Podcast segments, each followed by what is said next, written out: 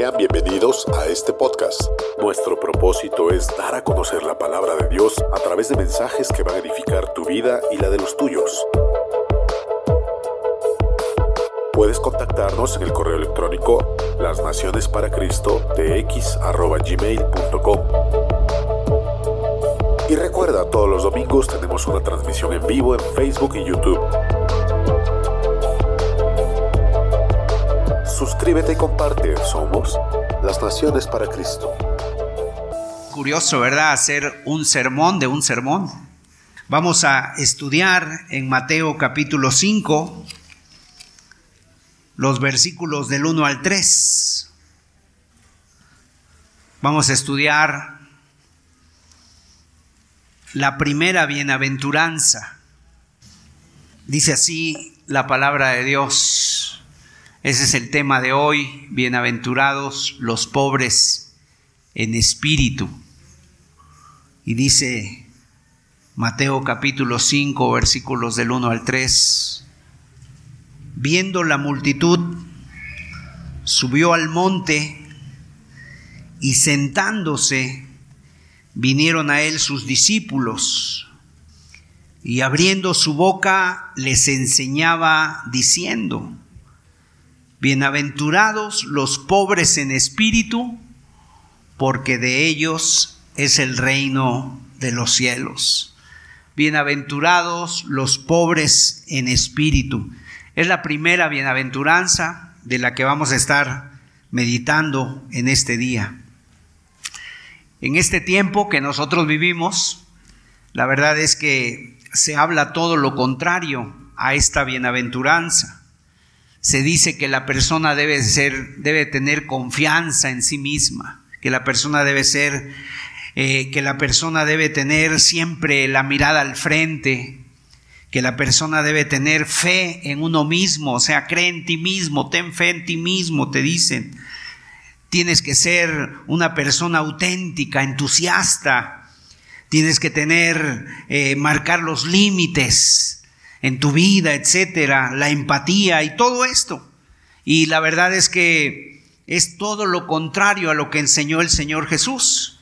Yo me encontré con esta carta, esta carta, imagínense ustedes que cuando el Señor Jesús vino aquí a la tierra para hacer la obra que él tenía que hacer, él tuvo que pasar la noche orando y cuando bajó del monte, dice la Biblia, que él llamó a los que él quiso y llamó a Pedro, y llamó a Juan, y llamó a los pescadores, gente del vulgo, gente muy sencilla, gente tal vez con pocos estudios, muy sencilla. Sin embargo, ¿qué hubiera pasado si el Señor hubiera tenido que ir a un lugar, a una agencia, a una consultoría de selección de personal? Imagínense ustedes que hubiera tenido que ir a, allá donde, donde le reclutan personas. Bueno, esta carta se refiere a eso. Entonces dice esta carta para Jesucristo. Jesús de Nazaret, dueño de la fábrica Carpintería Artesanal de Israel, de parte de la consultora de selección de personal los 12 candidatos a trabajar con usted, gracias por enviarnos el currículum de los seleccionados para trabajar en la nueva empresa que usted dirige llamada la Gran Comisión. Los resultados que arrojaron las computadoras en base del estudio del perfil psicológico, vocacional y de liderazgo empresarial son los siguientes.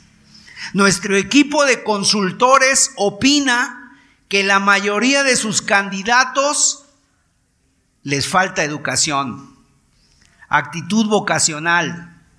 El perfil físico que ellos tienen es desfavorable.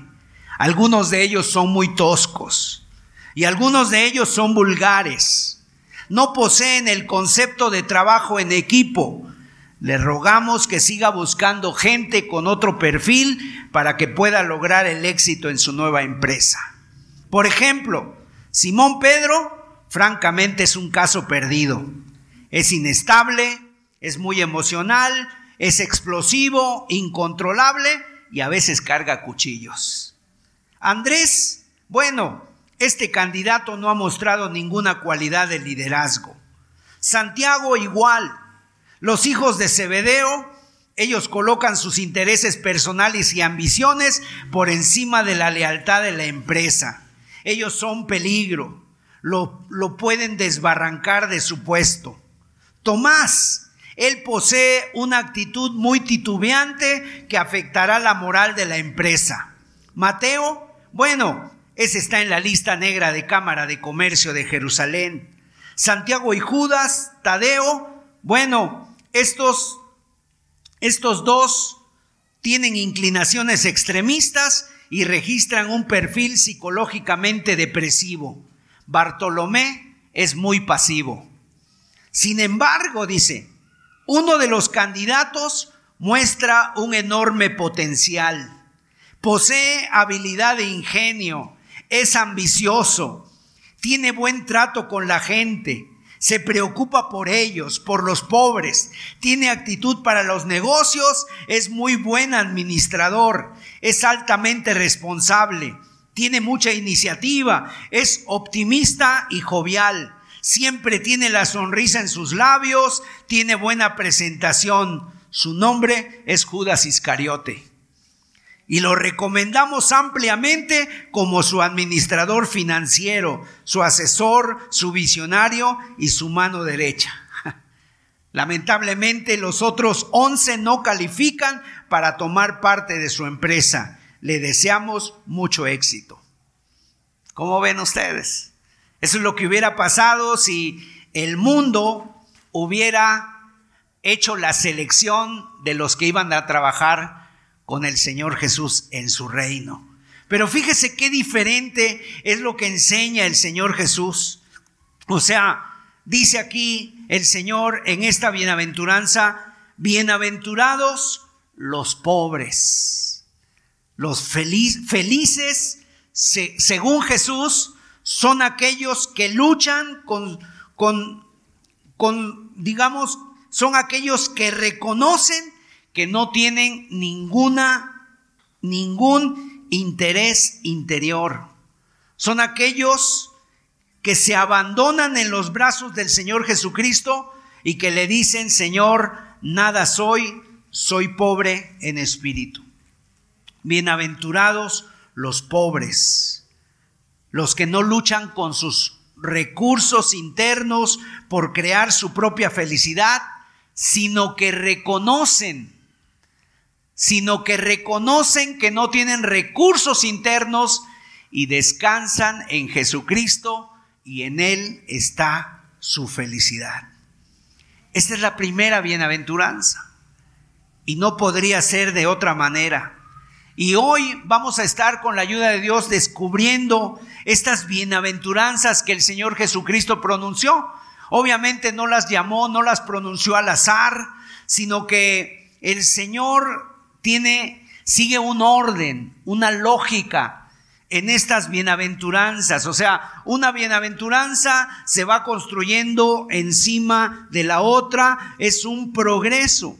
Y necesariamente este tiene que ser la primera, la base, porque de ahí se va a construir todo lo demás precisamente, porque expresa nuestra incapacidad, expresa nuestra pobreza. Las bienaventuranzas, si no hubiera esta, ninguna de las otras tendría sentido. Ninguna de las demás, de las que vienen a continuación, podría ser. Ahora, cuando somos pobres, y ahorita vamos a explicar todo esto porque a veces se tienen falsas interpretaciones. Pero cuando somos pobres, eso nos habla de que nuestras manos están vacías. Cuando, cuando no hay nada en la despensa de nuestro corazón. Cuando no hay, no hay nada en nuestra vida, entonces es cuando nosotros le podemos decir a Dios, Señor, llena tú Llénalo tú porque yo estoy vacío, yo no tengo nada, yo no hay nada que te pueda ofrecer, no hay nada que yo pueda hacer, no hay nada con lo cual yo te pueda impresionar, Señor. Por lo tanto, llénalo tú. ¿Sabe usted que en la Biblia hay muchas paradojas? ¿Qué es una paradoja? Es algo que pareciera que es contrario. O sea, es algo exactamente aquello que quieres, es lo contrario, lo que el Señor quiere precisamente, que no son nuestros esfuerzos, no son nuestros intentos, sino que delante de Dios nos tenemos que humillar. Tenemos que humillarnos. Y la Biblia dice, el que se humilla será exaltado, pero que el que se exalta será humillado. Y el Señor también dijo, los postreros serán primeros. Siempre habló de esta, de esta paradoja. El Evangelio se describe con diferentes paradojas. Por ejemplo, una paradoja es, has de morir para ganar la vida. Has de, si quieres ganar, tienes que perder. Eso es en el Señor. En el mundo es totalmente al revés. En el mundo es siempre gana. Tú eres un vencedor, tú eres un triunfador, tú eres un hombre de victoria. No, el Señor lo describió de otra manera totalmente. ¿Por qué? Porque el reino el cual Él vino a predicar no es un reino terrenal, es un reino eterno, es un reino celestial. Bienaventurados los que lloran, porque ellos serán felices, dice. Bienaventurados los mansos, porque ellos heredarán la tierra. Bienaventurados los que tienen hambre, porque ellos serán saciados. Entonces, esta bienaventuranza se trata de rendirse delante de Dios. Es una cadena la que el Señor va construyendo, así se le llama a las bienaventuranzas, son una cadena le pudiéramos decir la cadena de la felicidad y el primero es la pobreza. Posteriormente viene otra bienaventuranza, pero este es el primer eslabón de la cadena. Reconocer que no tiene uno nada para poder ganarlo todo. Reconocer que no eres nadie para ser alguien. Reconocer que no puedes hacer nada para que Cristo sea el que lo haga en tu propia vida. Mire, en la Biblia, por ejemplo, tenemos a muchos personajes que sirvieron a Dios y uno de ellos es Saulo de Tarso. ¿Se, acuerdan ustedes quién es Saulo de Tarso?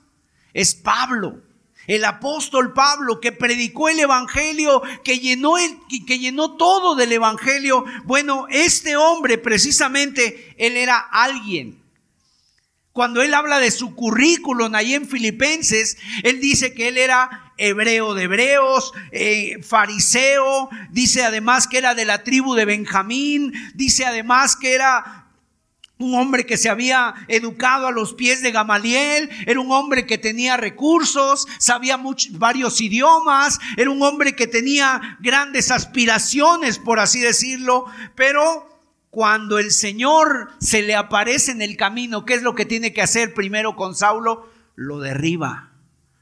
Saulo cae al suelo. Saulo, Saulo cae al suelo. ¿Y sabes cómo se levanta? Ciego. Y está ahí buscando a ver dónde está. ¿Por qué? Porque una luz le resplandeció en los ojos, lo dejó ciego. Y dice la palabra de Dios que escamas cayeron de sus ojos. Porque así estaba Saulo de Tarso, estaba ciego se tuvo que caer primero, tuvo que derribarlo Dios para después que él se pudiera levantar y levantarse precisamente desde el suelo. Ahí Dios lo levanta y tiene que ir de la mano. Ese hombre fariseo, ese hombre que tenía poder, ese hombre que tenía cultura, que tenía estudios, tuvo que caer e ir de la mano de alguien. O sea, lo más humillante para un hombre como él que pensaba que lo podía todo, que pensaba que tenía todo el control. Qué humillación tan grande. Y sabes, de ahí él entiende a quién se está acercando y le llama Señor. Y en segundo, segundo lugar le dice, ¿qué quieres que yo haga, Señor? ¿Qué quieres que yo haga? Y el Señor le empieza a dar instrucciones. Ahora te tienes que ir a esta calle, a la calle que se llama derecha, y manda a un discípulo totalmente desconocido. No llamó a un profeta, no llamó a un rabino, no llamó a un gran maestro para que orara por Saulo, ni siquiera un apóstol. Llamó a un discípulo que se llamaba Ananías y le dice, Ananías, ve y ora por Saulo de Tarso. ¿Qué le quería enseñar Dios? Que no tenía nada, que estaba perdido, que estaba totalmente eh, sin nada de recursos delante de Dios, aunque él pensaba que tenía todo. Vamos a ver lo que dice Isaías capítulo 6, verso 5. Ese es otro ejemplo, miren. El profeta Isaías, un hombre que pareciera ser que era como sobrino del rey. Isaías era sobrino del rey Usías. Y en Isaías 6:5 dice, cuando él entra al templo un día, se había muerto su tío. Había muerto el rey. Usías era un hombre de guerra. Usías era un hombre que había sido usado por Dios, que había sido entendido en visiones. Pero este hombre un día cometió algo que era incorrecto y se llenó de lepra y murió. Y cuando muere, Isaías dice, ¿qué va a pasar? Esto se va a venir para abajo. Y entonces entra al templo. Y en el templo lo que ve, ve una visión de Dios. Y la visión de Dios es majestuosa. Ve al Señor sentado en su trono, alto y sublime. Y dice que había querubines que estaban diciendo, Santo, Santo, Santo es el Señor, Dios Todopoderoso. Y cuando Isaías ve eso, dice, ay de mí, ese es el texto, ay de mí, que soy muerto. Porque siendo hombre inmundo de labios y habitando en medio de pueblo que tiene labios inmundo, han visto mis ojos al rey Jehová de los ejércitos. ¿Qué fue lo que vio Isaías? Vio la santidad de Dios, la pureza de Dios. Y cuando él vio la pureza de Dios y se comparó a sí mismo, dijo, soy inmundo. Aquí me muero, estoy muerto. He visto la santidad de Dios. Y entonces Dios envía un querubín con un carbón del altar de Dios y le toca en los labios a Isaías y le dice, has sido limpio, has sido purificado de tus pecados. Y entonces después ahí Isaías es cuando le dice, le dice Dios, ¿a quién enviaré? ¿Quién irá por nosotros? Y es como Isaías puede decir, heme aquí, Señor, envíame a mí envíame a mí. Pero ¿qué tuvo que reconocer primero Isaías? Su pobreza, que no tenía nada, su miseria. Es delante de Dios que tenemos que reconocer. Es Dios quien le capacita. Y entonces Él dice, heme aquí. Y esa es la experiencia de todos los que somos cristianos. Todo cristiano verdadero si un día Dios te ha perdonado, Dios te ha salvado de tus pecados, necesariamente esta experiencia tiene que pasar en tu vida. Ahora, ¿cuál experiencia? No me malinterprete. No es que tengamos una visión, sino más bien lo que tenemos que tener muy claro es mi propia necesidad, mi miseria. Mi miseria, o sea, pobreza de espíritu quiero decirles que si no hay pobreza de espíritu, no hay nada en nuestras vidas. No hay un nuevo inicio, no hay un nuevo comienzo, comienzo. Entonces, en primer lugar, pobreza de espíritu es perder para ganar. Perder para ganar. Si quieres una verdad, cuando reconoces que no tienes recursos en ti, cuando miras en tu interior y por más que le busques, no hay ni fe, no hay ni santidad, no hay ni buenas obras, no hay nada que tú puedas hacer para merecer el perdón de Dios, para nada. Entonces no alcanzas la santidad. Cuando tú ves la santidad y dices, no me alcanza. Cuando tú ves la gracia de Dios y dices, no puedo y no hay nada que yo pueda hacer para impresionarte, Señor. Entonces, cuando hay pobreza de espíritu en ti, una humildad, una necesidad que ves en ti, entonces estás empezando bien. Vas por el camino correcto. Los, los que reconocen su pobreza, su necesidad, es cuando realmente heredas el reino de los cielos. En la iglesia, por ejemplo, en, en el Apocalipsis, hay las cartas a las siete iglesias.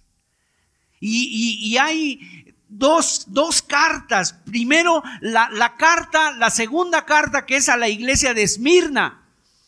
La palabra Esmirna era, una, era una ciudad, Esmirna era una ciudad.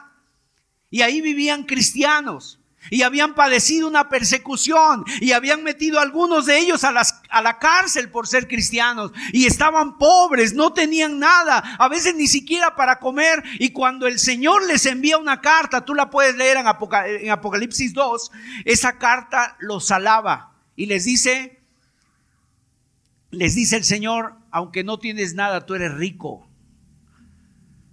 porque ellos reconocían su necesidad. Pero luego en la séptima carta, la séptima carta es una, es una, la, carta a la iglesia de la Odisea. Y la Odisea era una iglesia totalmente lo contrario a Esmirna. Era una iglesia, eh, era una iglesia que tenía todo. Era una iglesia que era rica. Y dice ahí, eh, le dice el Señor Jesucristo, tú dices que yo soy rico me he enriquecido y de ninguna cosa tengo necesidad. ¿Sabes cuál era el problema de esta iglesia? Que estaban tan ricos, tenían, estaban tan prósperos que ya no tenían necesidad ni de Dios, ni de Dios. Y ya no le clamaban, y ya no le pedían, y ya no le buscaban. Y entonces era la gente que estaba acomodada en su, en su vida, y estaba acomodada en su vida espiritual, y no hacían nada para Dios. No le clamaban, no le pedían, no buscaban a las almas perdidas. Y entonces, ¿qué les dice Dios? Y les dice Cristo, ¿cómo la ve? Le dice, tú eres una iglesia pobre, miserable, desventurada y desnuda. O sea, delante de Dios no tienes nada. Así es como nos ve Dios. Entonces, vamos a, describir en primer lugar lo que no es ser pobre de espíritu. Por lo menos dos cosas. Número uno, ¿qué no es ser pobre de espíritu? Hay personas que piensan que ser pobre en espíritu es encontrar tu paz interior. O sea, estás buscando tu paz interior. Mira, hay gente que nada más que luego, esos son los consejos modernos de la gente. No, tú por algún lado de tu corazón tú debes de encontrar la paz. Busca la paz en tu corazón. Y esa paz es, busca, busca tu paz, no importa lo que tengas que hacer.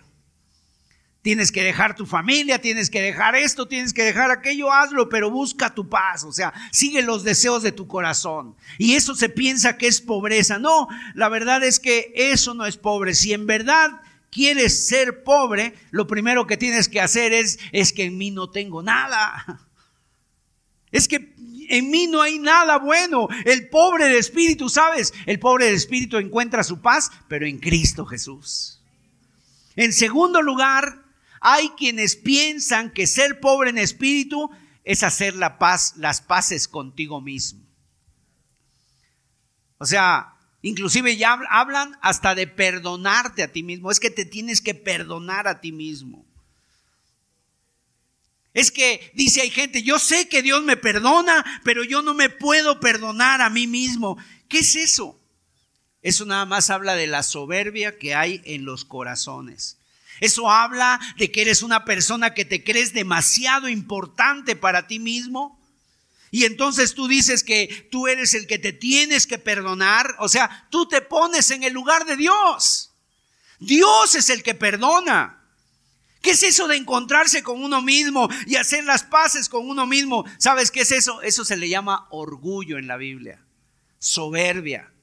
Eso no es lo que Dios quiere en nosotros. Si tú intentas hacer las paces contigo mismo, es que realmente lo que tienes que entender es que hay demasiada riqueza en tu corazón, que sientes que tú vales mucho, que eres muy importante y entonces que tu vida es muy alta y por eso tú piensas que es en ti el que debes de perdonarte, es en ti el que debes de buscar la paz. No, mis amados, la pobreza de espíritu es una confianza plena y absoluta en Dios, en la gracia de Dios, en el poder de Dios, en la paz de Dios y en los recursos de Dios. No en, no en ti, sino en Él, en Dios.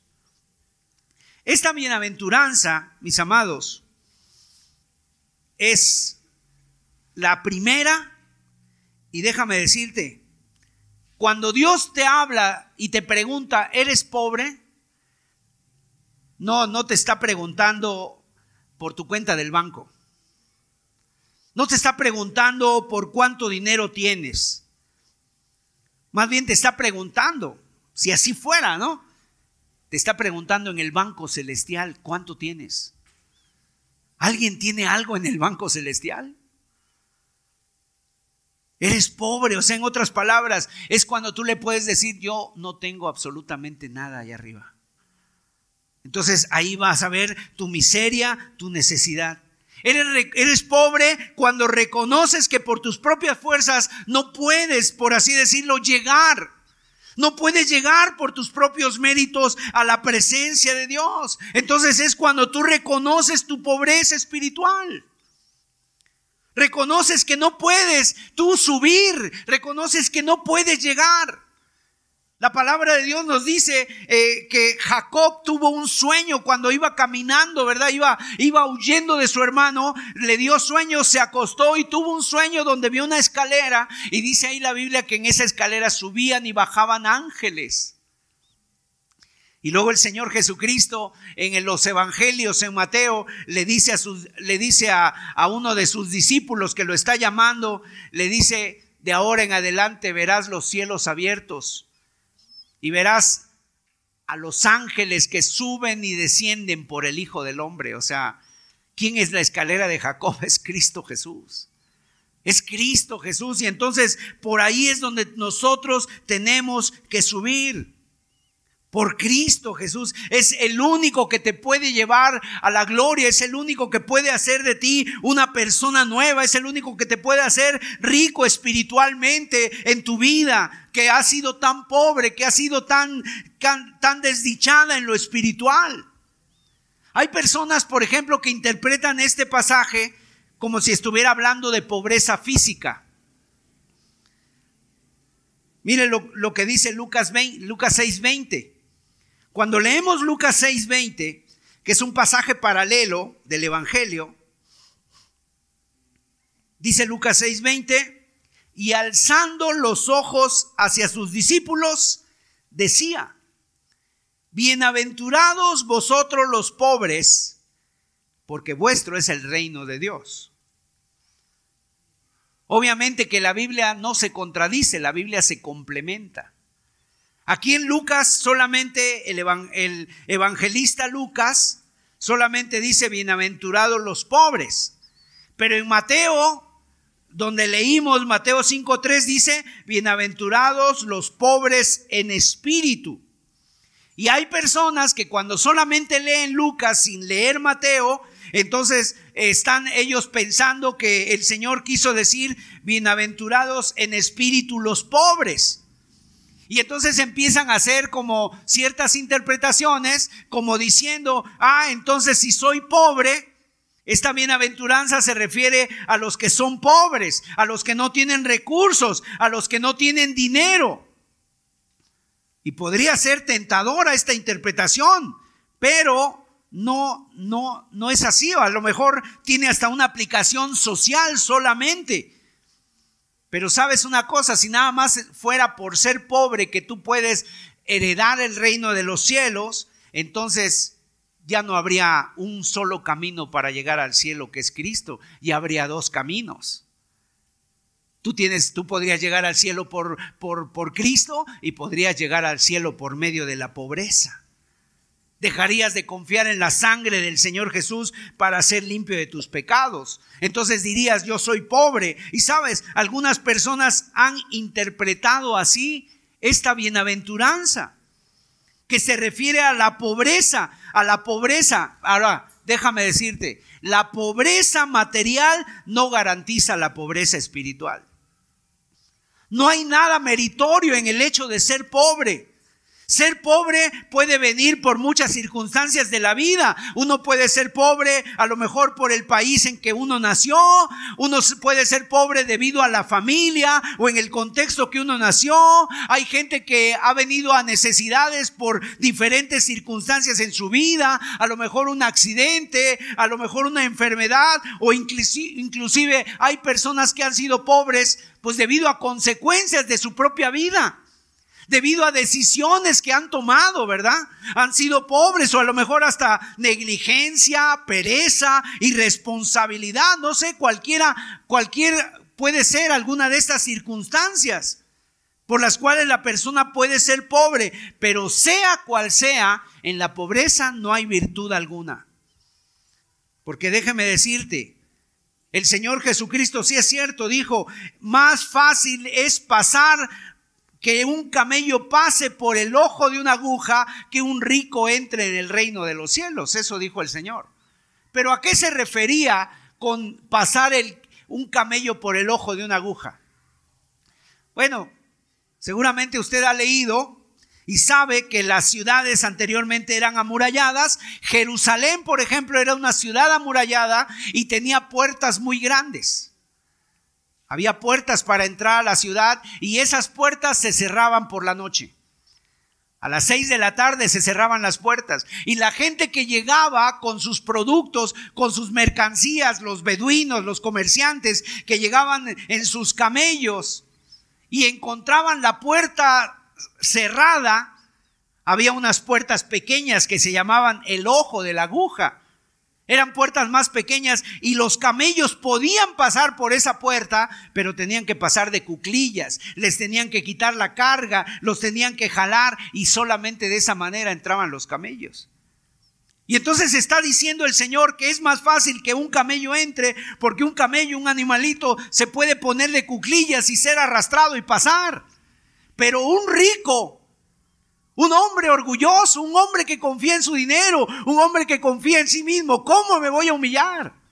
¿Cómo voy a pasar yo por ahí? Yo, yo, este, ensuciar mi vestido de seda, mis rodillas, rasparlas ahí en la tierra. No, gracias, yo no paso por ahí. Entonces era más fácil el camello que un rico entrara al reino de los cielos. Es cierto también que el Señor Jesús le dijo a un joven, un joven que era rico, le dijo, vende todo lo que tienes y dalo a los pobres. Pero ¿sabes por qué le dijo eso el Señor a este hombre? Porque el Señor Jesucristo, que no, que conoce los corazones, vio que en el corazón de este joven estaba un amor muy grande por las riquezas. Él confiaba en las riquezas. Y eso fue precisamente lo que le impidió seguir a Cristo. El Señor le dijo, ven, sígueme. Lo llamó a su reino, lo llamó a, a, que fuera su discípulo. Pero este joven se fue triste, dice, porque tenía muchas riquezas. Porque confiaba en sus riquezas. No quiso buscar a Dios, no quiso seguir a Cristo, porque no quiso deshacerse de lo que él más quería. Ahora, ¿Lo pudieron salvar sus riquezas a este joven? Se quedó sin nada de todas maneras, porque un día todos vamos a morir y mira, tú nunca has visto a que lleven a un funeral, ¿verdad? Nunca has visto que lleven el cuerpo, una carroza funeraria, fúnebre, que lleve el cuerpo y atrás lleve un carro de mudanzas con todas sus cosas. ¿Lo has visto? No, ¿verdad? Ahora, déjame decirte que en la Biblia hubo gente que amó a Dios y sirvió a Dios que eran muy ricos. Abraham era rico. Y cuando Dios le pide algo a Abraham, lo que más quería Abraham no eran sus riquezas, por cierto. Lo que le pide a Abraham fue a su hijo a su único hijo. ¿Por qué? Porque en un momento determinado llegó el momento en que Abraham, cuando tuvo a su hijo, imagínate, 120 años tenía Abraham, 110 años, su esposa tenía 90 o 100 años cuando tuvo a Isaac, dos ancianitos con un niño. Seguramente eh, ellos decían, pues era el tesoro, era la promesa, era el amor de su vida. Y muy probablemente lo estaban sobreprotegiendo. Muy probablemente lo estaban amando más que a Dios. Y entonces en un momento dado viene Dios y le dice a Abraham, Abraham, trae a tu hijo, llévalo al monte Moría y ahí sacrifícalo delante de mí. Y Abraham, es curioso que no le dice a Sara, sino que muy de mañana agarra en silla el asno y se va con Abraham. Imagínate si, si Sara se hubiera dado cuenta, hubiera dicho, este viejito ya enloqueció. Pero él iba obediente a Dios y allá fue. Y cuando él levanta el cuchillo para degollar al muchacho, se oye la voz de Dios que le dice, detente. Ahora sé que me temes, Abraham. Y le dio otra vez a su hijo. Una cosa le quiso mostrar, el amor de tu vida, Abraham, tiene que ser Dios. Tiene que ser Dios.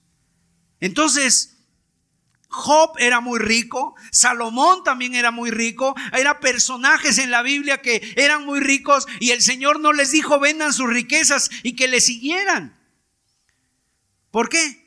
Porque hay personas que pueden ser ricos materialmente y pobres espiritualmente. Pero también al revés, ser pobre materialmente, tener poco, no es una garantía de ser, de ser humilde. ¿Te acuerdas? Hay personas que hacen esta comparación. No, es que esa persona es muy humilde. Muy humilde. Es que la humildad es algo del corazón, no del bolsillo.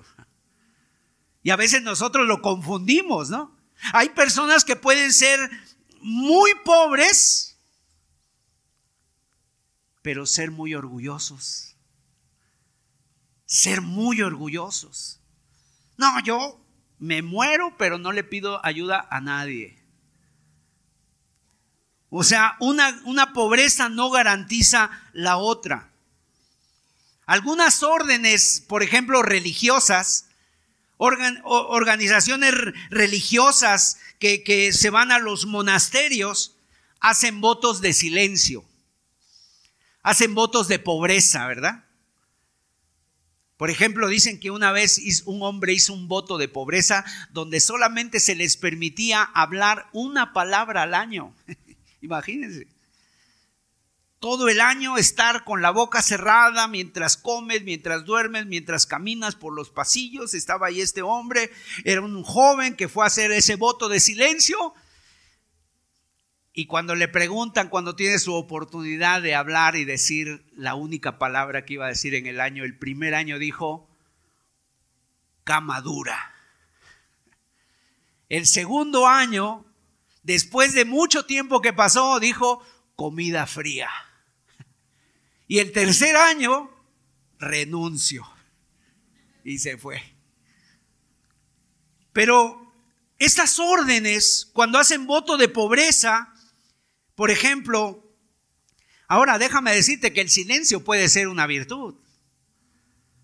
Hay personas que tú las oyes hablar y hablar y hablar, dice, ay, que hiciera un voto. Que hiciera un voto, eso sí sería una virtud. Pero también hay quienes a lo largo de la historia del cristianismo han entendido que esta pobreza es algo, es algo físico. Por ejemplo, hubo un hombre que es uno de los prereformadores, Pedro Baldo. De ahí vienen los valdenses. Él era un hombre de Francia, Lyon o Lyon, no sé cómo se pronuncia realmente, pero este hombre se convirtió él era un comerciante muy rico. Era un comerciante muy rico, muy próspero. Y entonces cuando él siente el llamado de Dios en su vida, él entendió que Dios lo llamaba, precisamente como él no sabía, no sabía el griego y el, latín, que en ese tiempo solamente la Biblia se leía en esos idiomas. Entonces él contrató a un intérprete para que le leyera la palabra. Y cuando llegan a la parábola del joven rico que le dice, vende y todo, vende todo lo que tienes y dalo a los pobres, esa palabra él sintió que era para él. Y él vendió todo, se hizo pobre, le dio dinero a su esposa, a su hija, para que continuaran su vida y él se fue a predicar el evangelio. Este hombre, y fue un hombre de Dios, fue un hombre lleno del Espíritu Santo y hubo un movimiento muy grande y después de ahí predicó en varios países la palabra de Dios. Pero él entendió eso. Él entendió, sin embargo, el Señor Jesucristo nuestra convicción es que el Señor predicó a los pobres, predicó a los ricos, predicó a los romanos, predicó a los fariseos, predicó a los enfermos, a los sanos, a los leprosos y a los políticos. Les predicó en todas sus condiciones. El Evangelio eh, alcanzó a todos los estratos de aquel tiempo cuando el Señor Jesucristo predicó a todas las esferas, a todas las, de todas las condiciones, no solamente a los pobres. Porque hay pobres que pueden ser tan orgullosos como los ricos. Hay ricos también que pueden ser muy humildes y hay pobres que pueden ser muy orgullosos. El Señor Jesucristo, entonces, ¿a qué pobreza se refiere? Se refiere a la pobreza de corazón, a la pobreza interior, a una pobreza de espíritu. Es, y esa pobreza de espíritu no es algo que tú y yo podamos hacer en nuestra vida o crearlo, sino que tú y yo tenemos que pedir, es algo del cielo, es algo sobrenatural, es algo milagroso. Necesitamos en primer lugar que Dios toque nuestros corazones, porque de forma natural lo que nosotros traemos, ¿sabes qué es? Es una riqueza, o sea, lo que nosotros traemos es orgullo, es soberbia, es vanidad lo que nosotros traemos. Nos creemos fuertes, nos creemos capaces, nos creemos que todo lo podemos. Entonces, cuando oímos que es la pobreza de espíritu, es algo sobrenatural, le tenemos que decir a Dios, Dios, yo soy muy orgulloso, yo soy muy soberbio, Dios, yo me creo que tengo que tengo algo, pero es venir delante de Dios y decirle, Señor, yo no tengo nada y anhelar esa pobreza de espíritu. Anhelar esa pobreza de espíritu en nuestras vidas, en nuestros corazones. ¿Qué es lo que ha hecho el hombre en este tiempo? El hombre en este tiempo ha puesto a Dios a los pies del hombre. Ahora Dios es el mesero, ahora Dios es el sirviente, ahora Dios es el que cumple caprichos, ahora Dios es el... Y el hombre lo ha puesto en el trono del universo. El hombre se cree el centro del universo, el ombligo del mundo, se cree el hombre, entonces el hombre está enseñoreado. Y entonces esto inclusive ha penetrado hasta en las iglesias. Es un falso evangelio que muchas veces te predican y la gente va ahí y llena los lugares y se oye muy bonito y tienen alabanzas estruendosas, pero es un evangelio que está centrado en el hombre y el evangelio de Cristo, el que él predicó, está centrado en Dios, no en el hombre. Por ejemplo, ¿qué te predican? Te predican que Dios te ama, porque tú eres infinitamente maravilloso y que Dios si un día está, si un día eh, en el cielo tú no estás, Él se va a sentir muy triste. No, mis amados, el Señor envió a su Hijo Jesucristo. Él puso todos los medios. Si una persona de nosotros se pierde, pero ha tenido oportunidades, el hecho de estar aquí entre nosotros, escuchando la palabra de Dios, y aquí está el Espíritu de Dios. Hay todos los medios para que tú te puedas convertir. Y está para que tú le clames y le pidas a Dios. Tenemos este lugar, estamos aquí delante de Dios, están las alabanzas, está la predicación. Mis amados, lo que tenemos que hacer es dejar la riqueza, dejar el orgullo, dejar que no hay poder en nosotros, no hay recursos en nosotros, Él lo tiene todo, dejarnos de mirar a nosotros mismos y verle a Él. Fíjate, dos testimonios de dos, dos personajes. Juan Wesley. Juan Wesley estudió en la universidad allá en Inglaterra. Estudió en la Universidad de Oxford.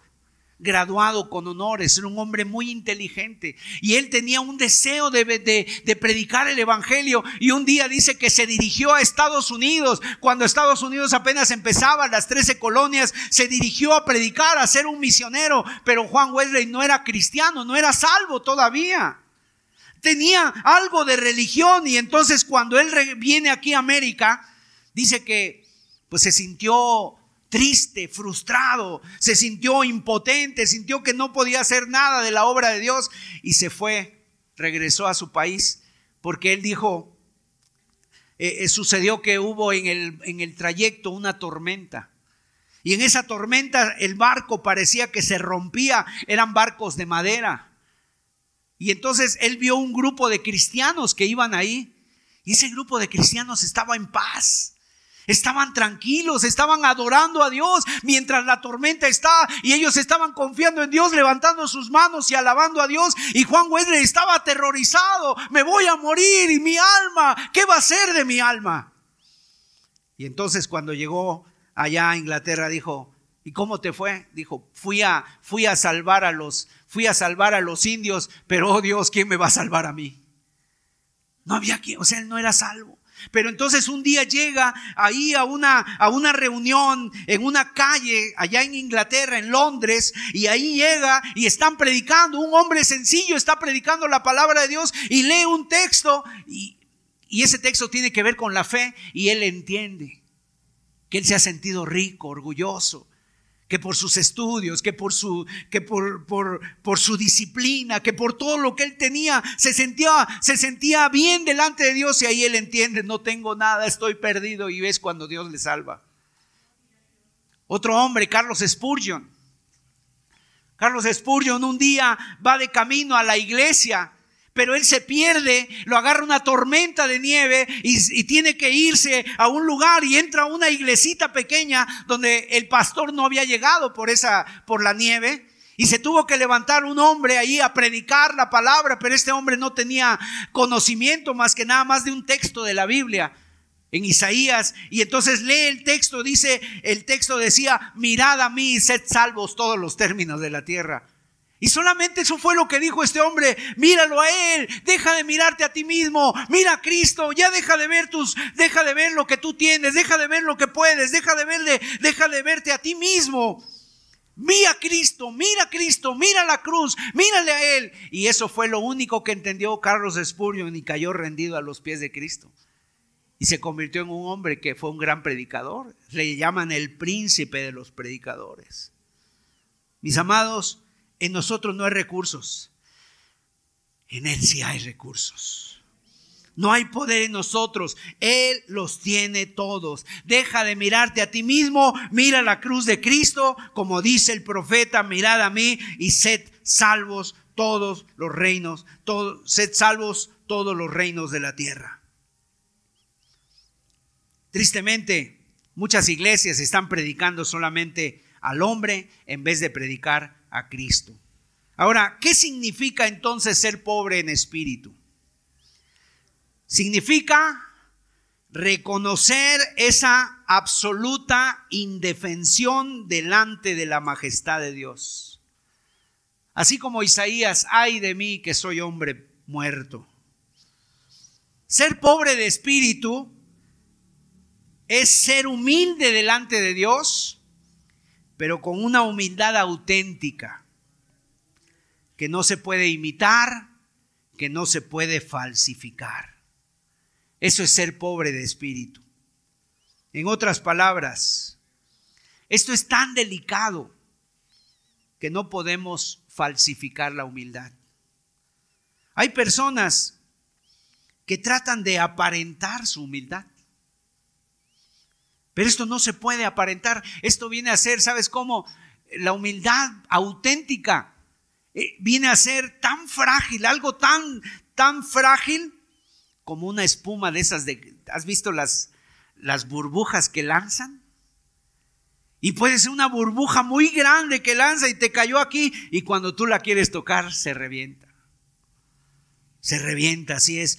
O sea, en otras palabras, cuando alguien piensa que es humilde, deja de ser humilde en ese momento. El Señor Jesucristo en Mateo 11, 29 dijo, aprended de mí que soy manso y humilde de corazón.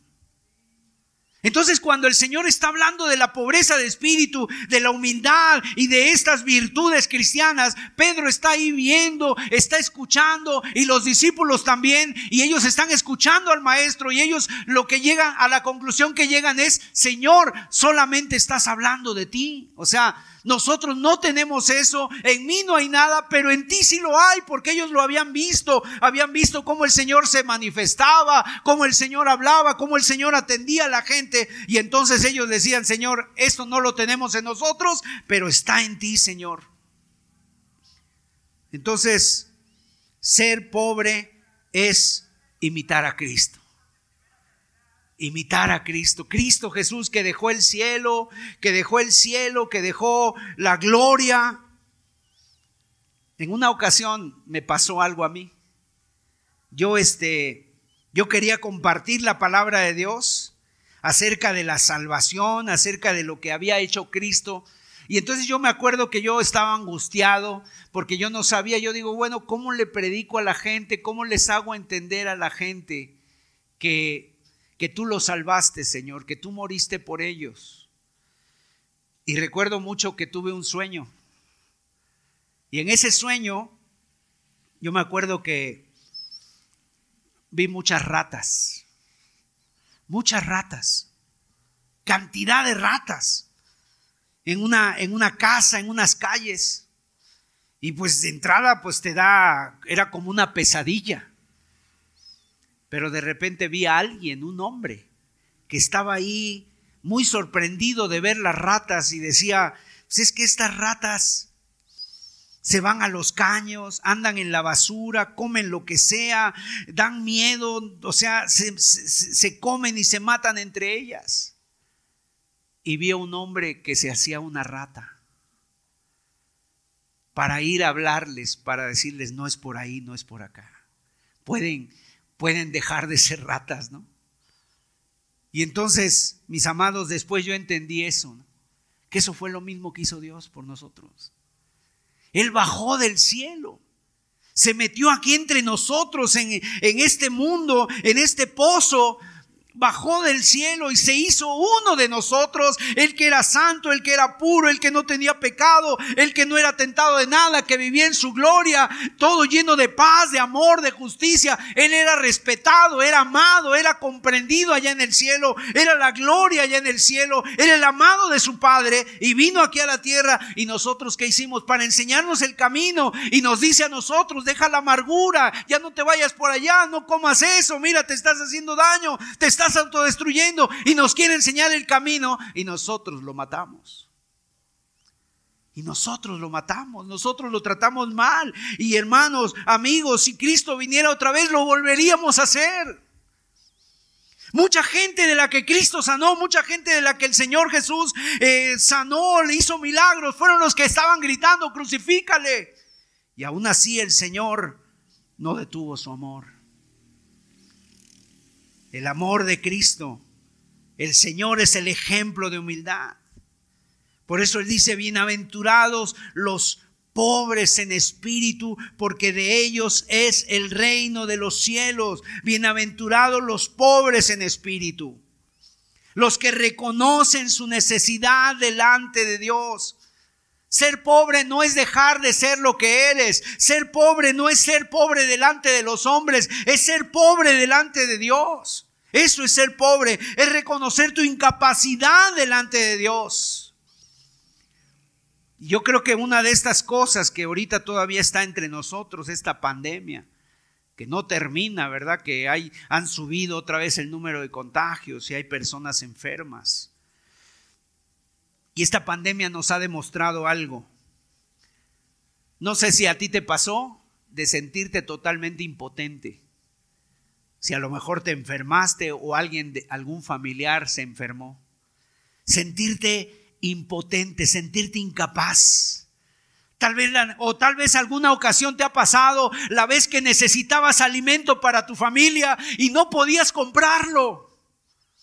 Y sientes una impotencia y sientes, no sé, una, una incapacidad. No puedes comprar alimentos. Y sabes que tus niños están ahí. Y sabes que tu esposa está ahí. Sabes que tienes que hacer a lo mejor pagos. O tal vez alguien está en la cama con esa fiebre y con esos, con esos síntomas y tú necesitas comprar medicina y no hay medicina, es imposible conseguirla. O tal vez tienes a tu familiar enfermo y no puedes asistirlo, ni siquiera lo puedes ir a visitar, no te dejan. O tal vez se acabó el dinero y ninguna posibilidad de encontrar a nadie. O como un día a una persona le pasó que se le perdió su hijo en un supermercado. Estaba desesperada esa persona. No han visto una niña, no han visto una niña por aquí, no han visto una niña por acá. No lo encontraba. Es terrible, el corazón late a mil. Se sube la adrenalina, se le ponen los ojos vidriosos, le falta el aire.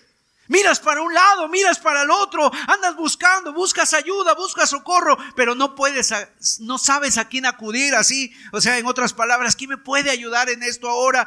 ¿A quién puedo recurrir? Bueno, Así como ha pasado, si ha pasado eso en algún momento de tu vida, así es la pobreza de espíritu, sentirte delante de Dios espiritualmente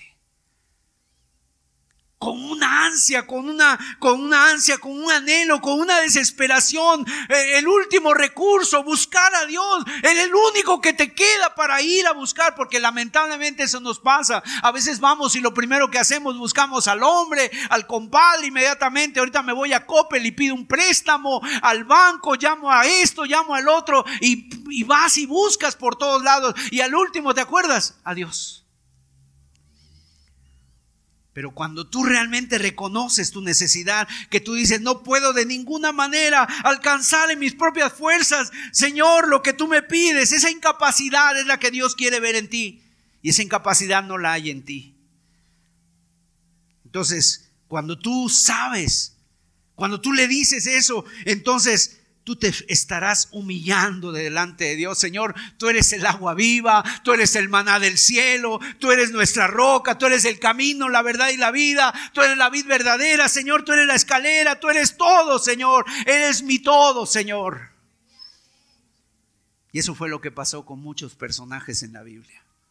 Pasó con, ya, ya lo dijimos, pasó con Isaías, pasó con Moisés, pasó con Gedeón, pasó con Pedro. ¿Te acuerdas de ese pasaje cuando Pedro está en la barca? El Señor está predicando, le dice a Pedro, Pedro, préstame tu barca, se sube, predica y luego le dice a Pedro, Pedro, vamos, vamos a pescar. Y entonces se voltea y Pedro le dice, Señor, toda la noche hemos pescado, pero en tu nombre no hay peces, pero en tu nombre echaré la red. Y entonces se van. Y le dice el Señor, echa la red y echan las redes. Y no sea al mediodía, los peces no, o sea, la pesca no se hace en el día, se hace en la noche. Y tal vez Pedro pensó, Señor, tú eres carpintero, tú eres maestro, tú me podrás enseñar de esto, pero yo aquí el pescador soy yo. Sin embargo, dice, en tu nombre. Y entonces echan la red y cuando la jalan, gran cantidad de peces, cientos de peces, tal vez miles de peces. Se le llama la pesca milagrosa. Y ahí está Pedro, llama a otras barcas, hey, venga muchachos, ayúdenme. Y ahí está Pedro echando los, peces de la red a la barca. Que la barca ya se hundía de Pedro, tiene que pedir ayuda y compartir la pesca. Y en ese está tan entretenido en eso y de repente voltea. ¿Y sabes quién lo está viendo? Lo está viendo el Señor. Y se cruzan las miradas. Y probablemente el Señor lo está viendo con una compasión, así de decirle, Pedro, ¿con qué tampoco te conformas? Te sientes feliz porque tienes unos cuantos peces. ¿Con qué tampoco te conformas? Mira lo que te hace feliz. ¿Es esa tu felicidad? Y entonces Pedro está ahí al ver al Señor, la majestad de Cristo, la santidad de Cristo. Empieza a decir, Señor, apártate de mí, porque yo soy hombre pecador. Y cae rendido a los pies de Cristo. ¿Y sabes qué hizo Pedro? Agarró las barcas, llegaron a la playa, las dejó y se fue siguiendo a Cristo. Porque cuando tienes a Cristo lo tienes todo. Isaías 57, 15. Este texto, subráyelo en su Biblia, apréndaselo de memoria, porque en un ratito más lo vamos a cantar. Dice así el texto, porque así dijo el alto y sublime, el que habita la santidad, la eternidad, y cuyo nombre es el santo. Yo habito en la altura y la santidad, y con el quebrantado y humilde de espíritu, para hacer vivir el espíritu de los humildes y para vivificar el corazón de los quebrantados. Un corazón vacío para que lo llene Él, que lo llene de sus favores, de sus misericordias, de sus bondades. El Señor, ¿sabes? Se goza cuando ve un corazón así. Cuando ve un corazón así, el Señor se goza y de ahí el Señor brota su, su, poder, brota su amor, brota su espíritu, de ese corazón lo hace brotar. Dice la palabra de Dios que los ojos de Jehová contemplan toda la tierra para ver quién tiene un corazón recto delante de él, quién tiene un corazón correcto. O sea, aquí entre nosotros, mis amados, sabemos muchos. Habemos varios aquí entre nosotros, pero ¿quién tendrá ese corazón? En el tiempo de Jesús, la Biblia dice que Jesús salía a las calles, la gente le apretaba, le llevaban de un lado para otro, lo empujaban como cuando vas en el metro, en el tianguis. Pero solamente una mujer que tenía 12 años, enferma de flujo de sangre, esta mujer vino por detrás entre la multitud y como no podía, estaba enferma como un cáncer y se, se arrastró a los pies de Cristo y le, le agarró lo más bajo de su vestido. Lo más bajo de su vestido agarró del Señor y porque ella decía, si tan solo tocare su manto, seré salva. Pero fíjate, 12 años buscó su sanidad Pero cuando oyó de Cristo, él dijo, este no solamente me puede sanar, él me puede salvar. Es diferente la sanidad a la salvación. Hay personas que son sanas y aún así se van a ir al infierno. Lo importante es la salvación de nuestras almas. Y esta mujer cayó y después el Señor dice, oye, alguien, alguien ha tomado algo de mí. Así como cuando te sacan la cartera en el metro. Alguien me robó algo, alguien sacó algo de mí. Y la mujer está ahí y, le dice, yo fui Señor. Y le dijo toda la verdad. Porque tenía un corazón humilde, con fe. Porque reconoció su necesidad. Yo he ido a todos lados. Nadie me ha hecho a mí un milagro me ha ido peor, he gastado todo, no tengo nada, no tengo esperanza, no tengo nada. Señor, tú me lo puedes dar todo. Salmo 51, verso 7. Los sacrificios de Dios son el espíritu quebrantado. Al corazón contrito y humillado no despreciarás tú, oh Dios. Amén. Si tú tienes el corazón contrito y humillado, Dios está aquí y te recibe hoy. Te recibe el Señor. Bienaventurados los pobres en espíritu, porque de ellos es el reino de los cielos. Esta es la gran paradoja del Evangelio. Tienes que humillarte, tienes que caer para ser levantado.